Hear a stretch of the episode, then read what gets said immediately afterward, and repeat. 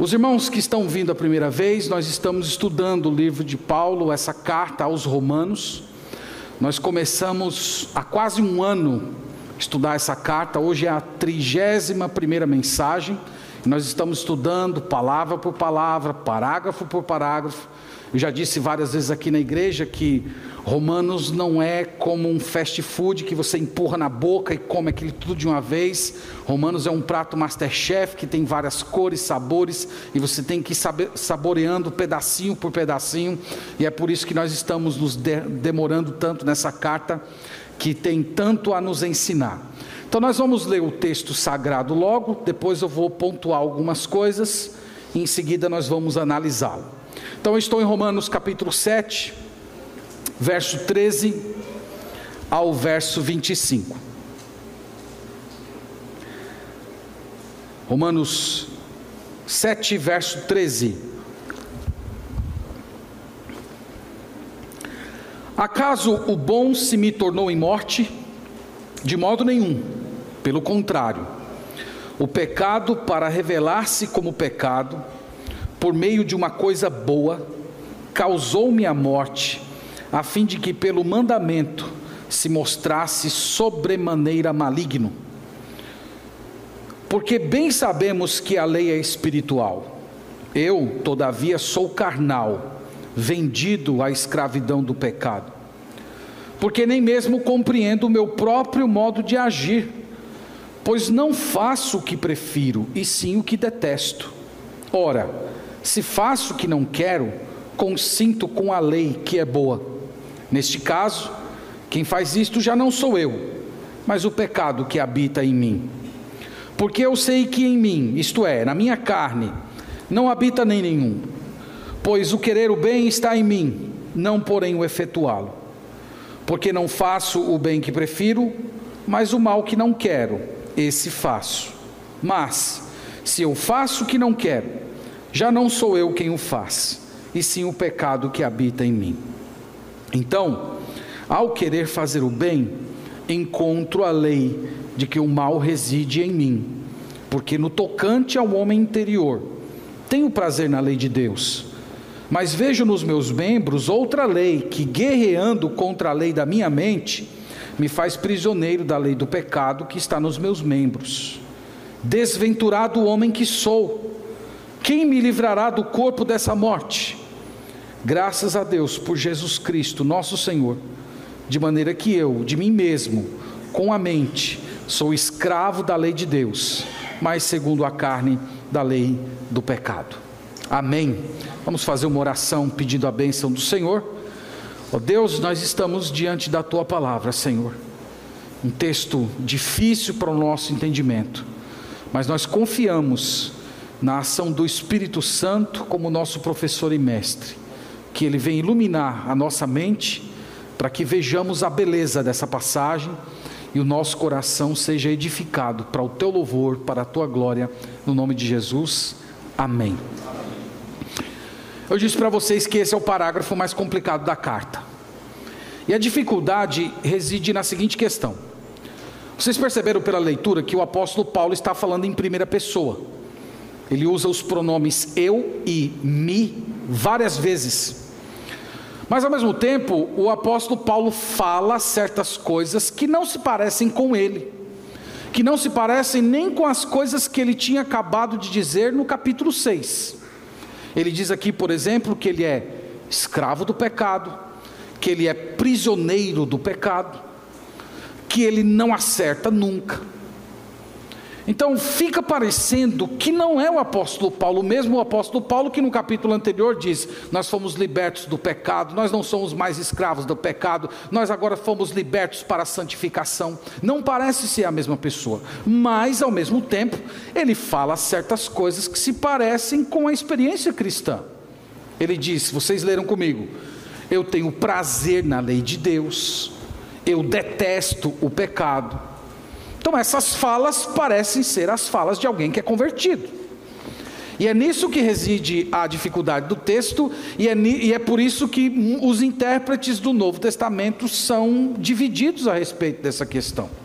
Porque há falas dele que não combinam com as que ele acabou de dizer no capítulo 6, mas há outras que se parecem sim com o testemunho de alguém que se converteu. Então o ponto é: Paulo está falando de si mesmo? É a primeira pergunta. Segunda, Paulo está falando de si mesmo antes da conversão ou está falando de, a, a respeito de si mesmo depois da conversão? Então, esse é o grande problema da passagem que tem dividido os intérpretes do, do Novo Testamento. O que nós temos defendido aqui para os irmãos, e nós falamos isso um pouco na última pregação, é que esse eu de Paulo não é um eu biográfico, mas é um eu retórico. Eu estou falando para os irmãos que o apóstolo Paulo aqui ele está se colocando em primeira pessoa, mas ele não está falando de si mesmo, ele está falando da experiência do povo de Israel quando estava no Egito.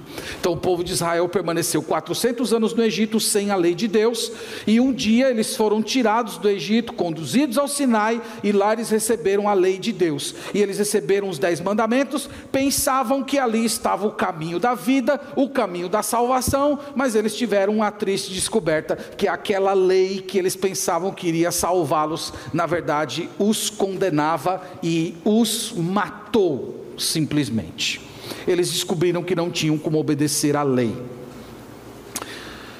Eu também já ressaltei para os irmãos que o apóstolo Paulo vem falando várias vezes que não há nada de errado com a lei de Moisés. Capítulo 7, versículo 12, por exemplo, ele diz: Por conseguinte, a lei é santa e o mandamento santo, justo e bom. Então, Paulo vem dizendo repetidas vezes, lembra que aqui ele está se dirigindo aos judeus, e os judeus interpretavam a, a fala do apóstolo Paulo como se ele estivesse criticando a lei, falando mal da lei.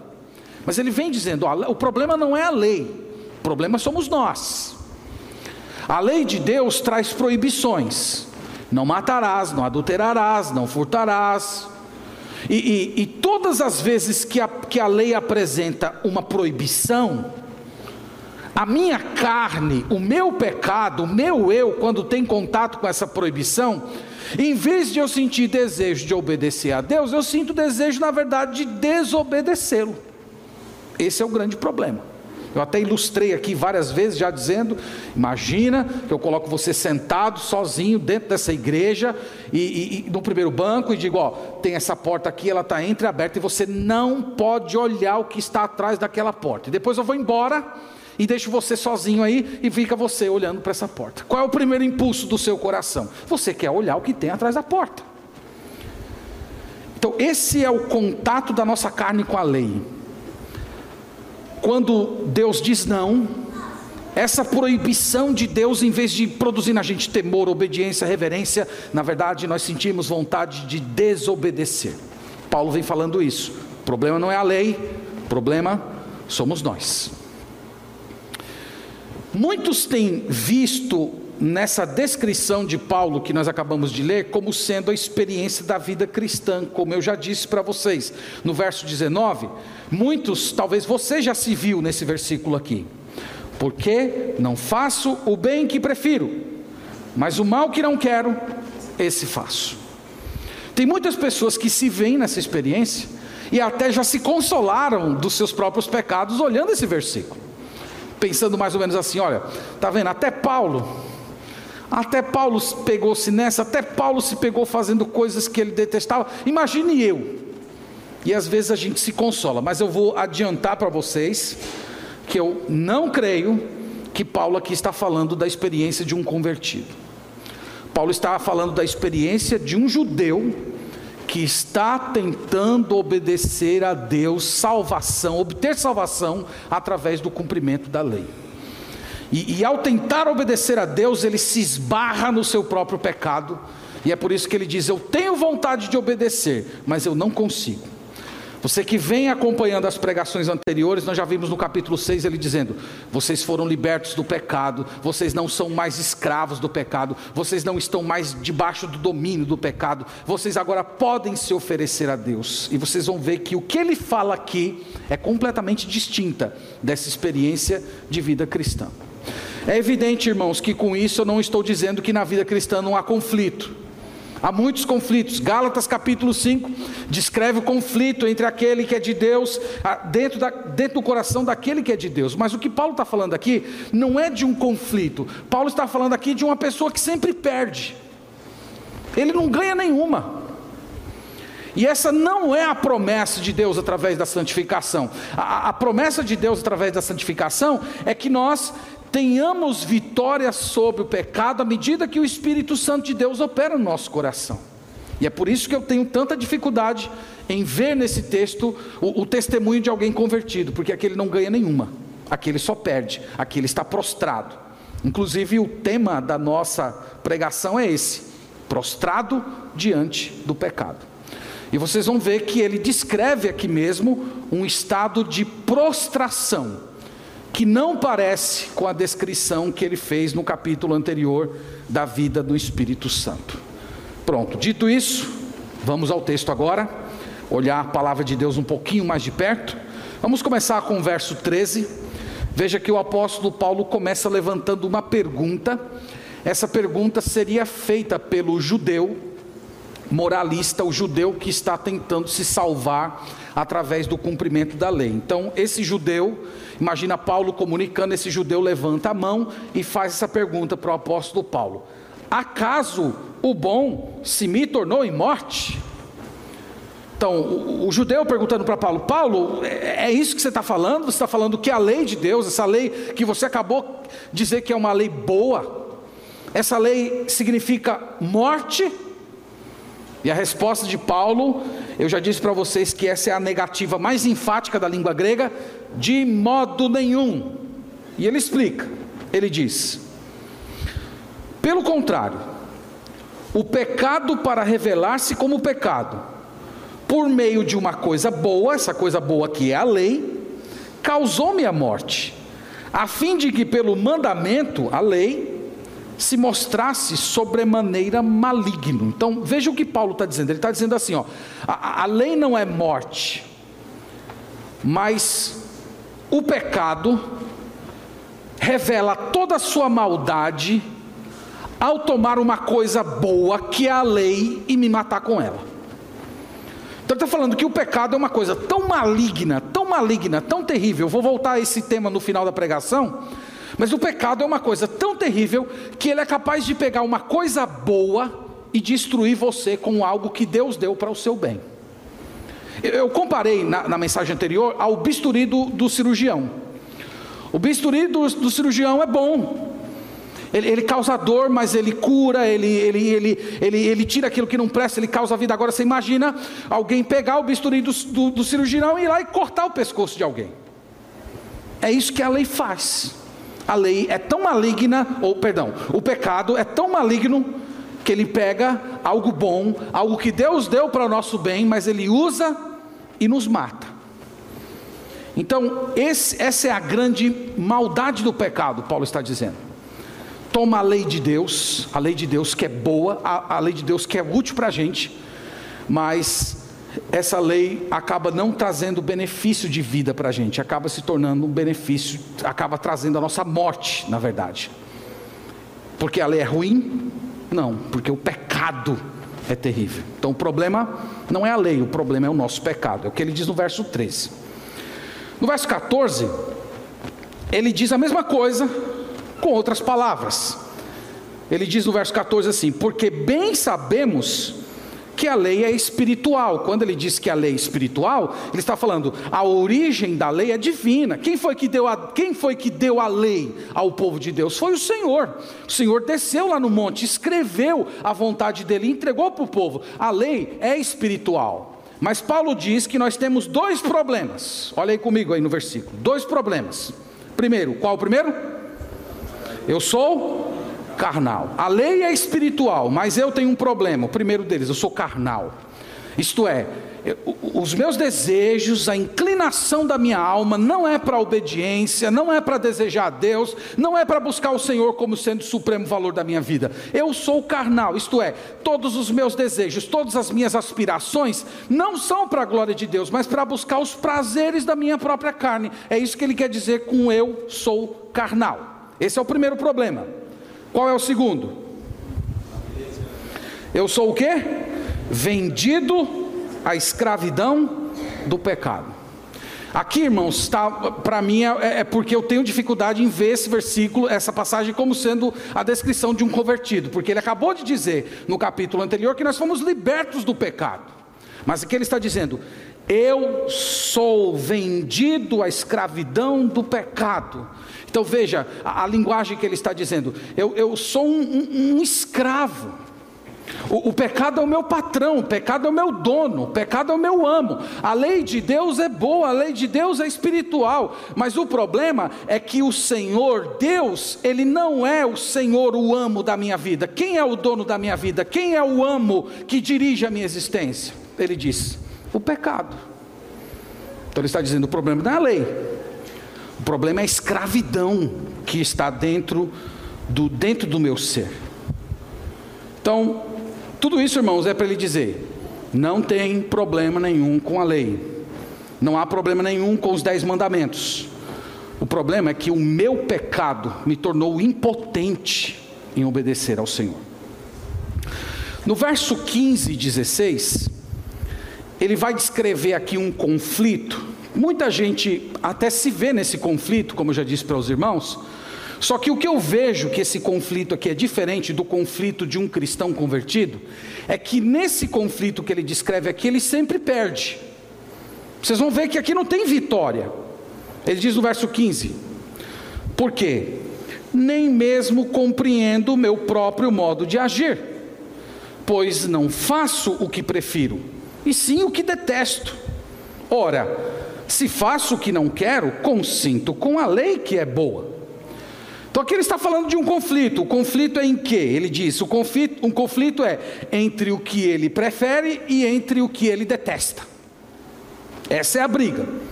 Ele está dizendo: eu gostaria de fazer o que a lei de Deus ordena, mas eu não consigo, eu não faço. Veja que ele está dizendo que ele conhece a vontade de Deus, ele sabe que aquilo é o melhor para a vida dele, ele até prefere fazer o que Deus manda, mas simplesmente ele não faz. Novamente, irmãos, aqui não é, aqui não é um, um, uma luta espiritual como acontece na vida de um cristão. Aqui é uma luta em que ele sempre está derrotado, ele sempre perde. Aqui não fala de vitória, aqui não fala de superação, aqui não fala de vencer através do poder do Espírito Santo. Ele está dizendo que essa é é a realidade, é a realidade da existência dele. Eu quero fazer o certo, mas simplesmente eu não faço. É verdade que na vida cristã há momentos em que nós fazemos o que detestamos. Isso acontece com a gente. É por isso que muitos olham para essa passagem aqui e veem a sua própria, o seu próprio pecado.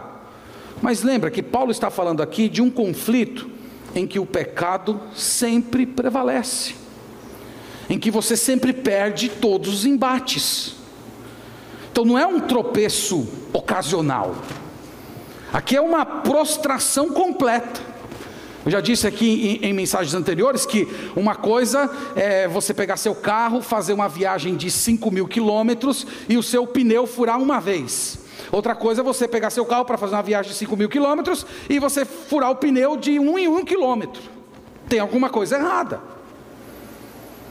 Então, Paulo aqui está falando de um estado de prostração completa. A lei é boa, mas eu não consigo obedecer, eu não consigo fazer a vontade do Senhor. Então, é um conflito em que ele sempre é derrotado. A partir do versículo 17, ele vai simplesmente dizer que ele não tem força para fazer o que Deus requer. Veja o que ele diz no verso 17. Neste caso, quem faz isto já não sou eu, mas o pecado que habita em mim. Aqui ele, ele, ele coloca o pecado em outros termos. Ele disse agora há pouco que ele era vendido ao pecado. O pecado era, é o meu patrão, é o meu senhor, é o meu amo. Aqui ele está dizendo: o pecado habita dentro de mim. Então, o pecado não é só o dono da minha vida. O pecado não é um ser que apenas manda nos meus sentimentos e desejos. O pecado está dentro de mim, ele, ele ocupa os espaços do meu coração, ele controla todas as partes da minha alma. No verso 18: Porque eu sei que em mim, isto é, na minha carne, não habita bem nenhum, pois o querer o bem está em mim não porém o efetuá-lo. O que ele está dizendo aqui, em outras palavras? Ele sabe o que é certo, ele tem conhecimento da vontade de Deus, mas ele não tem poder para obedecer. É isso que significa aqui a última palavrinha do verso 18: efetuar. Eu não tenho poder, eu não tenho impulso, está aqui dentro de mim. Eu olho para a lei de Deus e, e, vejo que isso é bom, que isso é desejável, que seria bom se eu fizesse isso, mas na hora de realizar, simplesmente eu não tenho força, eu não tenho poder, não tem nada que me impulse para eu obedecer ao Senhor. O impulso, ao contrário, ele já disse anteriormente, é o impulso do pecado. E aí entra o verso 19: Porque não faço o bem que prefiro, mas o mal que não quero esse faço. Mas se eu faço o que não quero, já não sou eu quem faz, e sim o pecado que habita em mim. Então, ao querer fazer o bem, encontro a lei de que o mal reside em mim. Então, ele, ele está dizendo, irmãos, que ele prefere, dentro do seu coração, fazer o bem que a lei de Deus manda ele fazer. Mas ele acaba fazendo o mal que a lei condena. Ele não consegue fazer a vontade de Deus, ele faz o mal que a lei proíbe. Ele chega ao ponto de dizer que tem uma outra lei dentro dele, a lei do pecado. É como se fossem duas leis. Tem a lei de Deus, que é, que é uma expressão do caráter de Deus, mostrando como ele deveria viver. Mas essa lei se choca com uma outra lei que está dentro da sua alma, a lei do pecado. E esse princípio maligno, pecaminoso, caído, que opera, que impulsiona todas as partes do seu corpo e alma, faz com que ele não simplesmente não obedeça a Deus. Uma uma questão provocativa que a gente não vai ter tempo de desenvolver, mas para você meditar e pensar em casa, Onde é que está o livre-arbítrio desse judeu? Onde é que está? Cadê o livre-arbítrio? Os reformadores, eles entenderam essa questão muito bem. O, o Martinho Lutero, ele escreveu uma obra chamada A Escravidão da Vontade, foi traduzido para português a, a Nascido Escravo. E foi de uma, de uma disputa que ele teve com um monge católico chamado Erasmo de Roterdã. O Erasmo de Roterdã acreditava que o homem era completamente livre. E Lutero escreveu essa obra para se contrapor ao Erasmo e dizer: o homem não é livre, ele é escravo. Isso concorda com as palavras de Jesus: todo aquele que, que é nascido no pecado é escravo do pecado. Então, o ser humano ele toma decisões, o ser humano tem uma, um arbítrio, ele tem, mas esse arbítrio é um arbítrio escravizado. Se ele for deixado a si mesmo, se ele for deixado à vontade do seu coração, o que ele vai escolher? Ele vai escolher o pecado, porque ele ama o pecado, ele deseja o pecado. O pecado é o seu Senhor, o pecado domina os seus sentimentos, o pecado tomou conta de todo todas as partes da sua alma, de tal maneira que para ele buscar o Senhor tem que vir um impulso divino fora dele que o converta e ele busque ao Senhor. Então, Paulo está falando dessas coisas. No verso 22 e 23, veja que ele fala aqui do conflito de duas leis. Vamos ler o verso 22 e 23. Por quê? No tocante ao homem interior, tem o prazer na lei de Deus. Quando ele fala aqui do homem interior, ele está falando da alma dele, do, da, da parte espiritual dele. É, os que normalmente defendem que, que aqui se trata de um cristão, usam normalmente esse versículo, né? mas ele não está falando aqui que ele tem prazer na lei de Deus. Então, uma pessoa não convertida pode ter prazer na lei de Deus, só uma pessoa convertida pode ter prazer na lei de Deus. Mas se vocês forem olhar no capítulo 2, olhe comigo, por favor, lá. Veja que ele está se dirigindo aos judeus.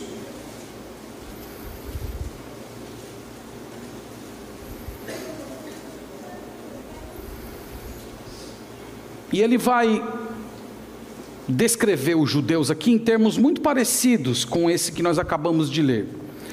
Capítulo 2, verso 17, ele fala: Se porém tu, que tens por sobrenome judeu, Agora ele começa a descrever esse judeu. Primeiro, que repousas na lei. Segundo, que te glorias em Deus. Está vendo que um judeu não convertido, ele se gloriava em Deus. Terceiro, que conheces a sua vontade. Está vendo? Um judeu não convertido, moralista, que está tentando se salvar pelas obras, ele conhece a vontade de Deus. E veja essa frase agora: e aprovas as coisas excelentes. Então ele aprova aquilo que é excelente, aquilo que é superior, aquilo que é espiritual. Então nós podemos dizer que, que esse, esse, esse versículo ele lança luz sobre aquela informação que nós acabamos de ler aqui no capítulo 7. Eu tenho prazer na, na lei de Deus. Sim, um judeu moralista, um judeu fariseu, ele tinha prazer na lei de Deus. O apóstolo Paulo, antes da sua conversão, ele tinha prazer na lei de Deus. Ele achava que estava fazendo a vontade do Senhor. Todo judeu aprovava a lei de Deus e considerava a lei de Deus como alta conta, algo excelente. Então isso não contradiz. Então ele diz no verso 22 que ele tem prazer na lei de Deus. Mas veja agora a outra lei, verso 23. Mas vejo nos meus membros outra lei que, guerreando contra a lei da minha mente, me faz prisioneiro da lei do pecado que está nos meus membros. Então ele diz: Eu tenho a lei de Deus, eu tenho prazer na lei de Deus, mas o meu problema é que eu estou escravizado a uma outra lei, a lei do pecado. A lei do pecado tomou o meu corpo, tomou a minha alma, de tal maneira que eu olho para a lei de Deus, eu sinto até vontade de obedecê-la, mas é impossível, porque eu já sou escravo da lei do pecado. Então, meus irmãos, toda essa essa luta espiritual do, do, do apóstolo Paulo, descrito na figura desse judeu, é para conduzir ao versículo 24. Eu até entendo que o versículo 24 é o ponto alto do capítulo. Toda essa experiência de sofrimento de alguém que está padecendo, agonizando debaixo da lei, tentando servir a Deus, mas esbarra no seu próprio pecado, não consegue, é para chegar no versículo 24. Veja aí. Desventurado homem que sou, quem me livrará do corpo dessa morte? Toda, toda a luta dele foi para conduzi-lo a esse ponto. Ele gritar, dizendo: Eu sou um miserável. Esse, esse é o significado da palavra desventurado. A frase é: quem pode me livrar dessa situação? Então, veja que esse judeu moralista, ele foi conduzido a um certo ponto na sua experiência em que ele diz assim: "Eu desisto". Eu desisto de mim mesmo, eu desisto dos meus esforços, eu desisto das minhas tentativas de obedecer a Deus. Eu preciso ser liberto, eu preciso que venha alguém de fora e faça por mim aquilo que eu não tenho condições de fazer por mim mesmo. Esse é o objetivo da lei. A lei foi dada para conduzir as pessoas a esse desespero. A lei de Deus foi dada para mostrar o seu pecado e fazer com que você desista de si mesmo, que você abdique de todos os seus esforços, da sua moralidade, da sua religião, do seu comportamento e você desista de si mesmo e diga: Eu preciso ser salvo, eu não tenho condições de me salvar. Tem que vir alguém de fora e me libertar desse corpo, dessa morte, dessa escravidão de pecado, desses grilhões que eu não consigo soltar nunca nunca. Esse é o desespero. E aí o que eu acho belo é que o apóstolo Paulo sussurra no ouvido desse judeu moralista a resposta. Verso 25. Graças a Deus por Jesus Cristo, nosso Senhor. Calma. Jesus Cristo vai resolver esse problema. Jesus Cristo é quem vai te libertar desse corpo de morte. É Jesus Cristo quem vai te livrar desse desespero. É Jesus Cristo que vai te salvar de si mesmo. Graças a Deus por Jesus Cristo, nosso Senhor, de maneira que eu, de mim mesmo, com a mente, sou escravo da lei de pecado, da lei, da lei de Deus, sou escravo da lei de Deus, mas segundo a carne, da lei do pecado. E veja o versículo 1 do capítulo 8, porque o, versículo 1 do capítulo 8, irmão, sinceramente, era para era ser o versículo 26 aqui. Não era para ter tido essa interrupção. Agora, quem já vem acompanhando Romanos, lembra que eu falei que o agora é muito importante nos escritos de Paulo em Romanos. O agora sinaliza o quê? A virada, a conversão, a nova vida, em oposição, contraste ao anterior. Então, agora, pois, agora, portanto, já nenhuma condenação há para os que estão em Cristo Jesus. Que condenação não há para os que estão em Cristo Jesus? A condenação que ele acabou de descrever no capítulo 7. Os que estão em Cristo Jesus não estão debaixo dessa condenação, não estão debaixo dessa escravidão, não estão debaixo dessa, dessa vida de derrota, em que o pecado prostra você. E vocês vão ver, a partir das próximas semanas, que no capítulo 8 ele vai descrever essa vida de vitória sobre o pecado através do Espírito Santo. O Espírito Santo dando poder àqueles que são de Deus para vencerem os pecados. E, são por, e é por essas razões todas que eu acredito que Paulo aqui não está descrevendo alguém convertido. Pois bem, meus irmãos, quero passar agora para algumas lições que eu, que eu extraí aqui da passagem. Logo depois de considerar com vocês essas lições, nós vamos orar ao Senhor. Primeira lição que aprendemos em Romanos 7, de 13 a 25, capítulo 8, verso 1. É que essa passagem, ela ensina a malignidade do pecado. É, é, é meio redundante falar isso, mas é bíblico. Malignidade do pecado, porque o, o pecado, por natureza, já é maligno. Então, quando você fala malignidade do pecado, você está sendo redundante aqui, mas eu estou assassinando a, a, língua portuguesa por amor à teologia. Então, a gente pode fazer isso. Na, na, o apóstolo Paulo fez isso pelo menos várias vezes, falando da graça gratuita então, vale a pena dar uma assassinada na língua portuguesa para a ênfase teológica ser bem, bem estabelecida. Irmãos, o pecado ele é tão vil, ele é tão terrível, que ele toma coisas boas e transforma essas coisas boas em instrumento de morte. Paulo falou sobre isso. Paulo diz que a lei de Deus, os dez mandamentos, que, é, que são que é uma lei espiritual boa, o pecado toma essa lei e a semelhança do bisturi do cirurgião, vai lá e corta o nosso pescoço. O pecado faz isso. O, o pecado ele, ele tem um poder de apodrecer coisas que foram dadas por Deus para a gente desfrutar, coisas boas.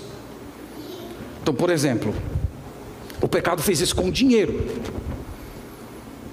O dinheiro em si ele não é pecaminoso, mas esse toque venenoso, apodrecedor do pecado, torna o dinheiro em mamon. Lembra que Jesus falou do dinheiro como sendo mamon, usando o nome de um ídolo, para informar a ideia de que o dinheiro pode se tornar um Deus que escraviza as pessoas. Então é o toque do pecado no dinheiro. Tem o toque do pecado na sexualidade pornografia, adultério, fornicação, estupro, lascívia. Tudo isso são manifestações desse toque destruidor, apodrecedor do pecado em algo bom que Deus criou para a gente desfrutar. O pecado faz isso nas relações de poder, marido e mulher, pai e filho, patrão e funcionário, o pecado chega lá e toca e transforma esse relacionamento que em si não é destrutivo, mas transforma em algo cheio de opressão, de, de grosseria, de malignidade, de, de pisar a cabeça do outro. O pecado faz isso com o nosso trabalho. Ele chega lá e toca no nosso trabalho, e o trabalho de repente pode se tornar um Deus da nossa vida, se tornar a parte mais importante da nossa vida, ou o oposto disso, a gente se tornar uma pessoa indolente no trabalho, preguiçosa em realizar o trabalho, sem ter essa mentalidade de que tudo que nós fazemos é para o Senhor. O pecado faz isso no seu entretenimento. Transformando num prazer destrutivo, escravizante. Irmãos, nada escapa a esse toque venenoso do pecado. E você que é de Deus, você precisa aprender a discernir essas coisas. Você precisa discernir como é que esse toque apodrecedor está se manifestando na sua vida. Se você é uma pessoa casada, você precisa entender como é que o pecado está manchando, apodrecendo o relacionamento seu com o seu cônjuge, o seu relacionamento com o dinheiro, o seu relacionamento com os seus filhos. Você que é de Deus precisa ter discernimento para isso.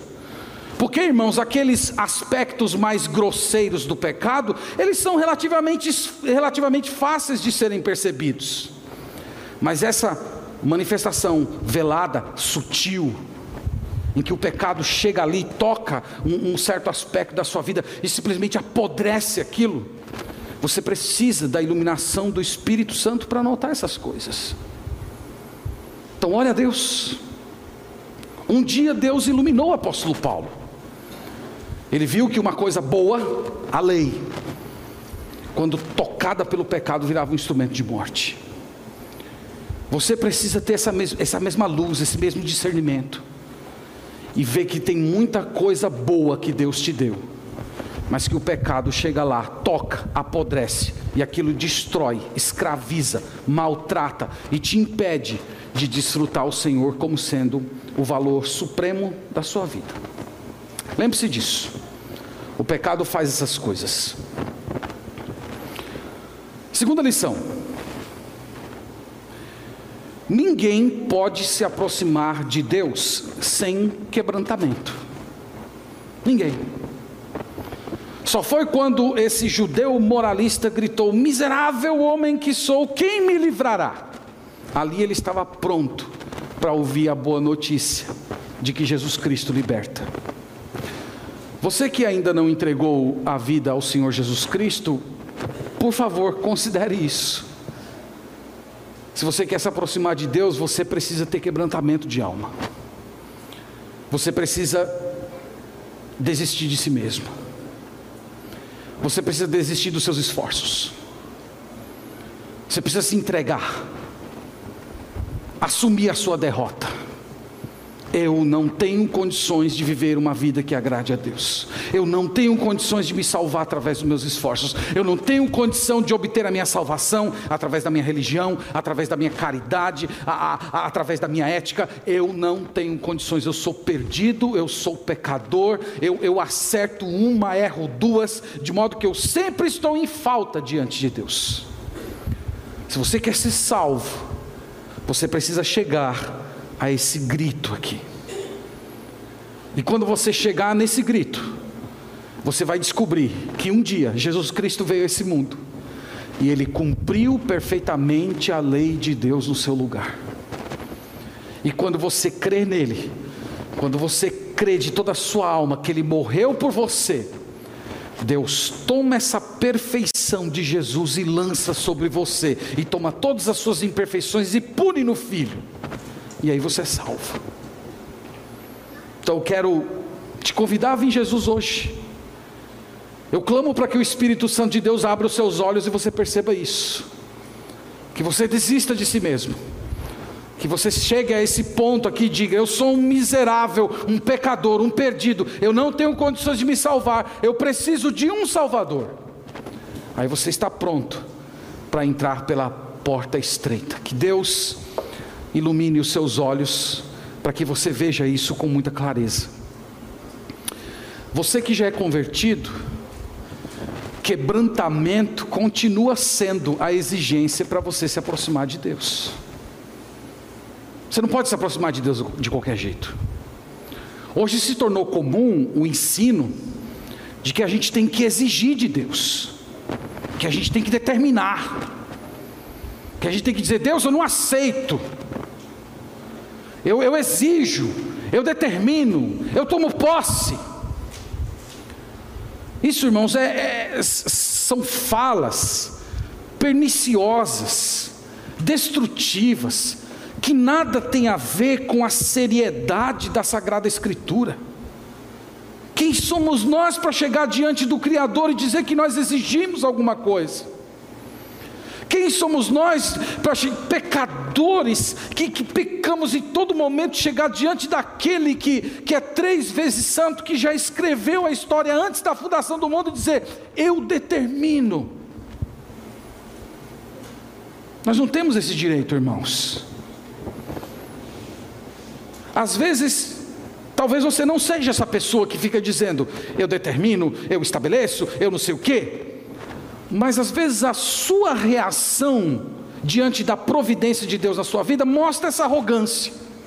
Por exemplo, quando Deus permite que aconteça alguma coisa na sua vida que você não gosta, a sua reação diante de Deus mostra a sua arrogância. Você fica emburrado, você fica triste, fica desesperado, irritado, às vezes perde a paz, não tem mais vontade de orar, alguns ficam até decepcionados com Deus. E por trás desse tipo de comportamento está a seguinte ideia: eu não mereço isso.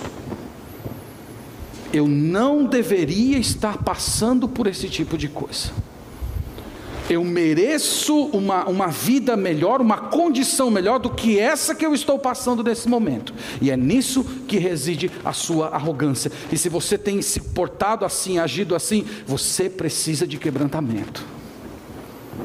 1 Pedro 5,5 diz que Deus resiste a quem? Aos soberbos, mas aos humildes, Ele concede a sua graça. Se você quer a graça de Deus, seja humilde se curve, aceite a providência de Deus, mesmo quando essa providência for dura, mesmo quando essa providência de Deus for em conta aos seus planos, e, e, e, e de frente bater com os seus desejos, com a sua vontade, se curve se curve, diga: Senhor, eu, eu, eu sou um miserável pecador, eu, eu, eu não consigo nem entender esse mundo, o funcionamento desse mundo, quanto mais entender a tua mente, os teus planos, os teus anseios. Eu me curvo, eu aceito a tua vontade. Nós precisamos, irmãos, desse tipo de quebrantamento, para se tornar cristão e para continuar vivendo a vida cristã. A última lição eu quero falar com você que já é convertido ao Senhor Jesus e que se identifica muito com Romanos capítulo 7. Você que lê esse texto aqui diz assim: olha, quando Paulo diz assim, o, o bem que eu não quero, eu faço, mas o mal que eu não quero fazer, eu faço. Se você se identifica com isso, eu, eu queria lembrar você que a vida cristã não é esse cai e levanta, cai e levanta, cai e levanta. É evidente, irmãos, que nós nunca vamos experimentar a perfeição enquanto estivermos nesse corpo. Mas também nós não fomos salvos para viver uma vida de escravidão do pecado. Você precisa rever sua vida diante de Deus. Você precisa rever. Não tem justificativa você olhar para certas áreas da sua vida e dizer: Isso aqui é um, é um pecado que não tem como eu, eu, vencer. Isso aqui é só quando tiver o arrebatamento, eu receber um novo corpo, é só quando eu for santificado por Jesus Cristo, porque nessa vida, nesse mundo aqui, não tem como eu resolver isso. Eu escutei a vez uma pessoa que, que tinha entrado, um cristão que havia entrado numa numa discussão muito grande com, com outras pessoas e, e eles haviam se intrigado e alguém foi, foi falar para ele sobre reconciliação e perdão e essa pessoa disse assim, ó, oh, meu irmão, é o seguinte, ó, enquanto a gente tiver aqui reconciliação não vai acontecer nesse mundo, só no céu. No céu a gente vai se encontrar, todo mundo santificado, a gente vai se abraçar e, e se alegrar, mas enquanto estiver nesse mundo, eu quero ir lá na China e eu do outro lado do universo. Não tem justificativa para isso.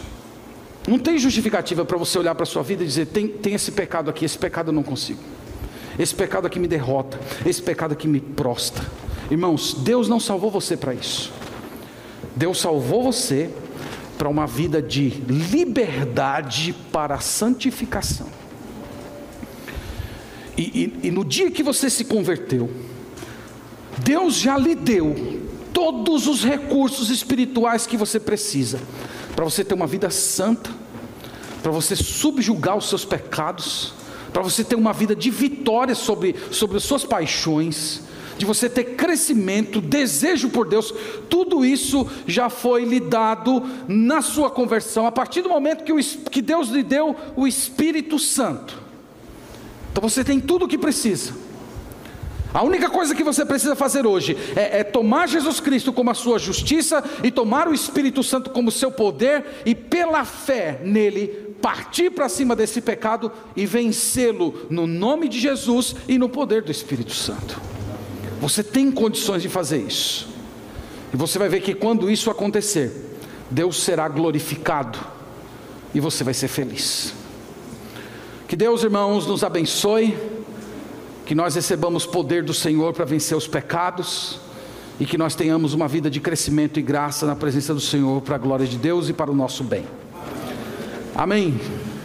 Vamos orar ao Senhor. Deus te louvamos, Pai, pela tua palavra.